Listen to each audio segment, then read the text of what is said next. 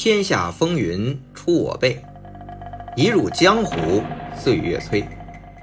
大家好，我是魏君子，一个被香港电影改变命运的七零后。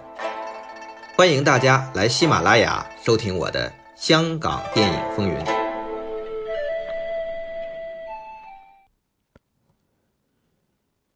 许冠文自编自导自演的《鬼马双星》遇上很多麻烦。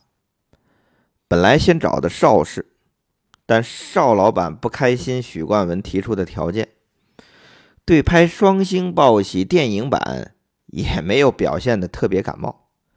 简单来说，就是六老板再次走宝了，继李小龙之后嘛。那许冠文转投邹文怀。嘉禾开出比邵氏多十倍的片酬，还给分红。许冠文很开心啊。不过最后没有拿下《双星报喜》电影版的授权，所以这《双星报喜》电影版改名《鬼马双星》。首次做导演啊，又兼编剧和主演，拍的还不是那种一半靠打的功夫片，这可太考验这。许冠文了，开始拍他和许冠杰像说相声似的那种笑料堆砌，没啥问题，普通的场面调度也还好。可是到最后连续四个晚上通宵拍摄，拍什么呀？拍赌场和几百赌徒一起赌钱的这些重头戏的时候，这是事关镜头运用、场面调度啊！这许冠文。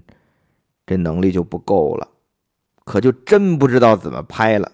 这可不是他自己一个人能完成的，没办法，只好求助嘉禾。嘉禾方面说：“你放心，我们派一个人过来，他肯定能帮你搞定。”许冠文以为这派来的应该会是一个年纪很大、很成熟的导演。结果这人到了，许冠文一看，哟，这小子比我还年轻啊！当时许冠文三十二岁，这位才二十八岁。许冠文有点泄气：“你这么年轻，能有什么经验呢？这小子能行吗？”哎，结果这位一出手，许冠文就发现他运镜十分纯熟，原来经验非常丰富啊。但最难得的是，这小子知道分寸，从来不会抢许冠文这位导演的风头，只是站在许冠文身边，偶尔小声说一句：“Michael，这许冠文的英文名，Michael，这个镜头这样拍好不好啊？”哎呀，这让这许冠文很舒服啊。后来，许冠文自己接受访问的时候也承认，《鬼马双星》这部电影，那个人的功劳。非常大，但是直到《鬼马双星》破了票房记录，就是那个人也没有跟任何人提及过他有帮许冠文拍过这部戏。那那个人是谁呀？就是吴宇森。后来到了一九七七年，嘉禾的官方刊物也披露了许冠文在导演方面，他更有吴宇森。帮他调配执行，这是官方的说法。因为一九七六年的半斤八两啊，许冠文的另外一部经典，吴宇森也是挂名策划，但依然是帮许冠文在场面角度、镜头运用这些导演工作。毕竟，你想，许冠文既是导演又是主演，演戏的时候还是需要有人帮忙导演工作的嘛。另外啊，根据在嘉禾做过制片和编剧的影视名家刘天赐说，《鬼马双星》拍完之后，剪接、配音这些后期也都是吴宇森盯的。如果说许冠文是这部戏的大脑，那么吴宇森就是许冠文的双手。毕竟技术上的东西，许冠文不太懂，虽然是他导演。但许冠文最在乎、最紧张的还是镜头是否对准他，因为他还是这部戏的主演嘛。观众是否看得清楚，还有要清楚笑点在哪里。大家可以想一想啊，作为一部戏的核心，尤其是身兼编剧、导演、主演，通常啊都会把功劳全往自己身上揽，这是人之常情。而许冠文愿意说出是吴宇森帮他在分担导演工作这个事实，除了许冠文本人他确实大气，我觉得有格局。还有一个重要的原因，就是吴宇森本人不抢功。大家可以想想啊，如果吴宇森啊一早就四处跟人说：“嗨，这许冠文果然呐，只能做演员，不懂得拍戏做导演。要不是我过去帮忙，他都不会导整部戏，他导都导不完。”如果吴宇森这么，在外边四处说，你看看许冠文会不会主动说是吴宇森帮他拍戏做一些导演的工作，会不会说吴宇森的好？这就是做人的道理，不居功自傲，事了拂衣去，深藏身与名，反而有人为你专门写一首《侠客行》。其实啊，在帮许冠文拍《鬼马双星》的时候啊。这吴宇森也刚到嘉禾不久。前面我们也讲过，他本来是张彻的副导演，属于邵氏的员工，他怎么也跑出来呢？原来呀，是张彻对他特别信任。当时为了增加产量，张彻用总导演和联合导演的制度，就是多拍一些戏为邵氏。但是和其他联合导演的联络这事儿，张彻是都让吴宇森来做。比如这场戏拍的不好，应该怎么改，都是让吴宇森传话。但这样一来，就很容易得罪人，让别人感觉这吴宇森是拉大旗扯虎皮呀。你打着张彻导演的名头，那对我们发号施令。那这种误会，久而久之就开始排斥和疏远吴宇森。吴宇森是个很重情义的人，这让他很难受。而且吴宇森不是人家想的那种狐假虎威的谄媚小人，但是又没有办法辩解，和张彻说呢，那不成了打小报告了吗？这怎么办？情义两难全呐。那就只能选择离开吧。张彻当然是不知道这些事情，所以他不理解吴宇森为什么要离开，就特地啊找人把吴宇森找回来，问他为什么走。那吴宇森当然不能说真话呀，只能说说外面有人找我做导演，我不想错过机会呀。张彻一听，哎呦，好事儿啊，还挺高兴，就放吴宇森离开了。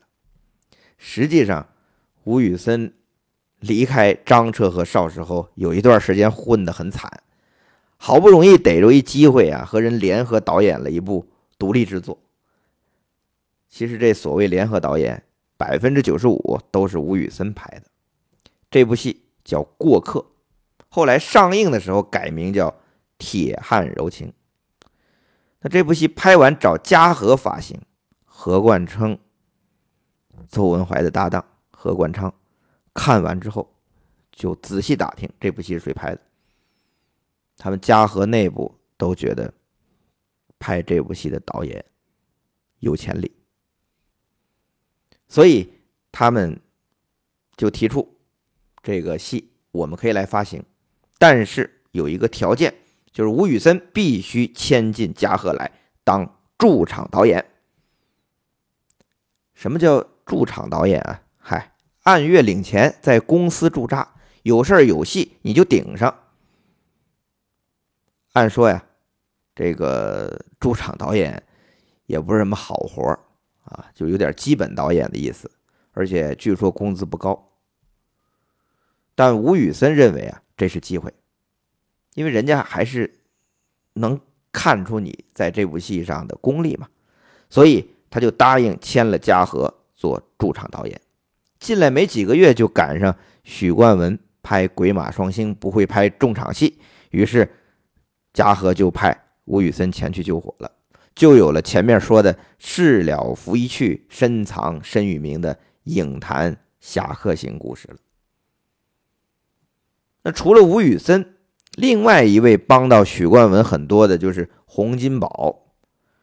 鬼马双星和半斤八两都是洪金宝担任动作指导，增添了很多视觉可看性。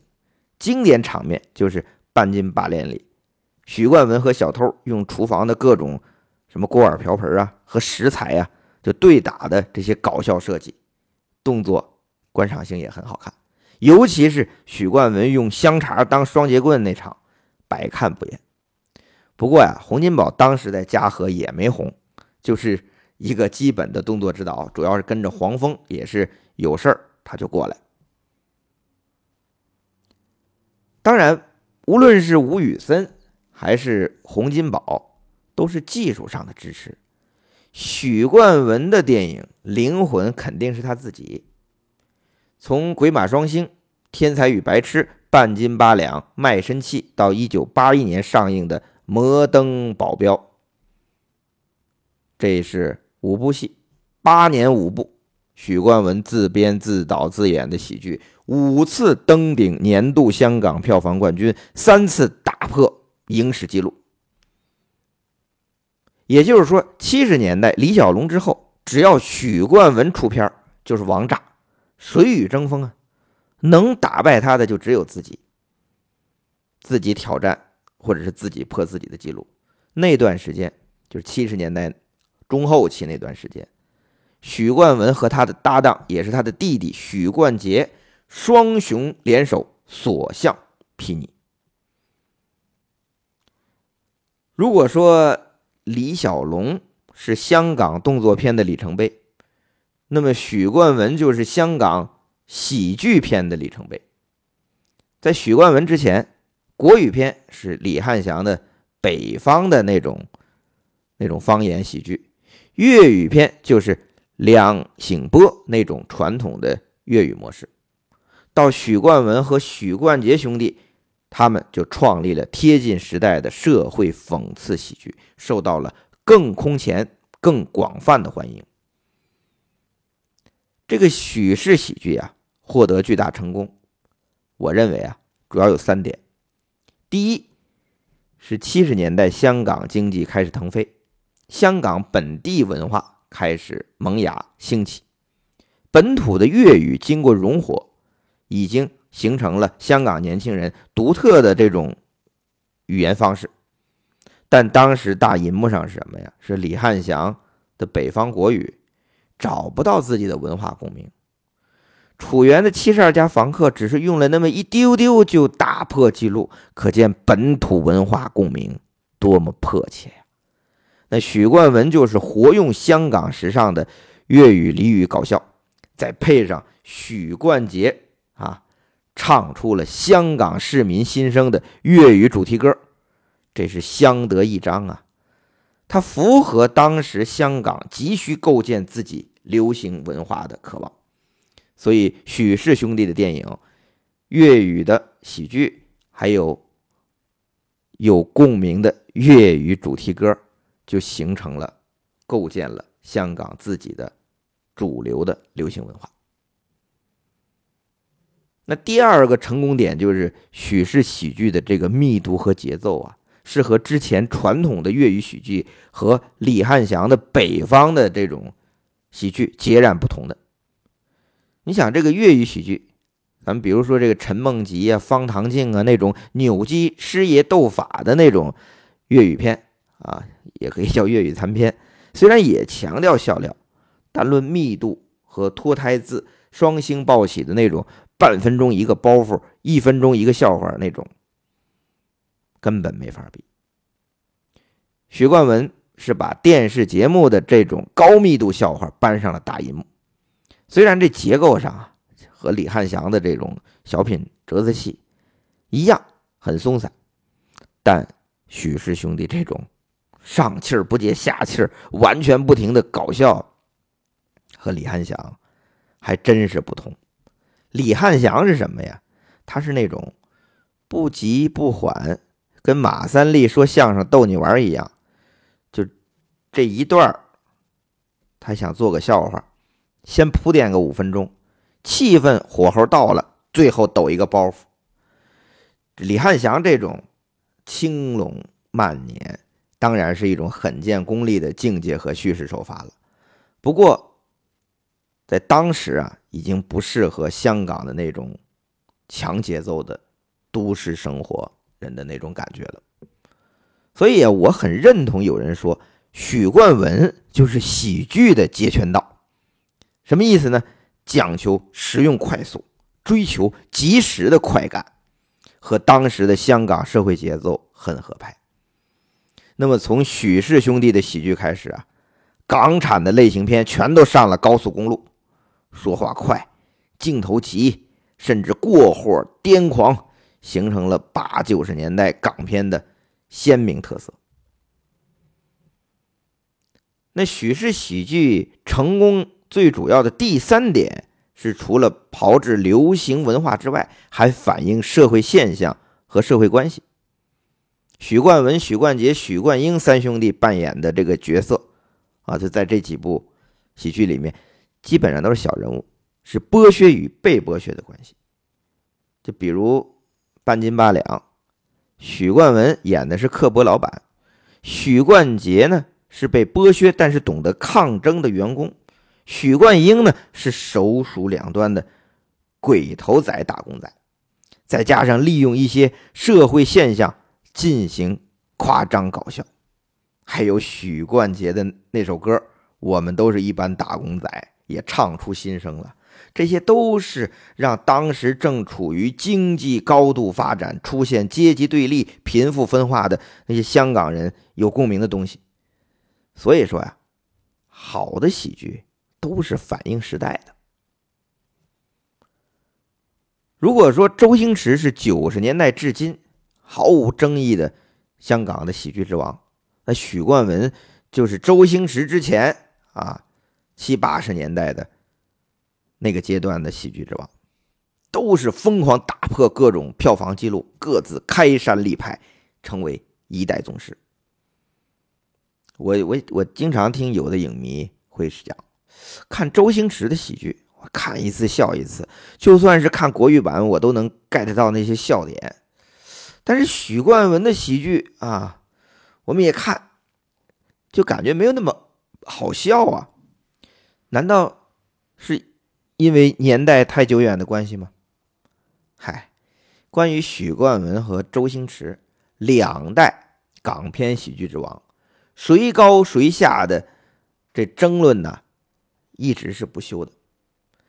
那么，如果把他们放在一起比较的话，到底有哪些不同？或者说，就是咱们继续吧。有些影迷朋友挑事儿的这种说法，就是他俩谁更好笑呢？那么，我们下期就好好聊聊，说说我的观点。到时候大家也请下边留言。